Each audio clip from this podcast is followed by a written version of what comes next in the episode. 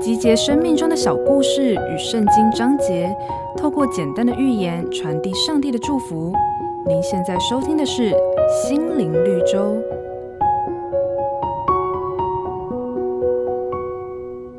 一个小男孩无意间发现了一个蝴蝶蛹，蛹的上方有个小孔，里面有一只蝴蝶正挣扎着从这个小洞钻出来。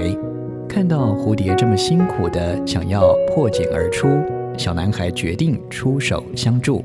于是他找来一把剪刀。把蛹的洞口剪开，果然没多久，蝴蝶顺利地从洞口出来了。但是蝴蝶的身形肥肿，翅膀又细又脆弱，到最后，这只蝴蝶只能够拖着肥胖的身躯在地上爬行，永远无法振翅飞翔。你曾见过蝴蝶破茧而出吗？正是因为有了这样的过程，才能让蝴蝶翅膀强壮。为将来的飞行预做准备。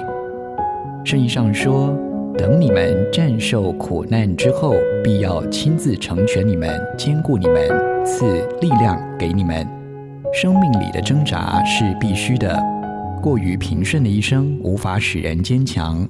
然而，值得庆幸的是，在每个苦难的背后，都有着上帝美好的计划与祝福。本节目由好家庭联播网、台北 Bravo FM 九一点三、台中古典音乐台 FM 九七点七制作播出。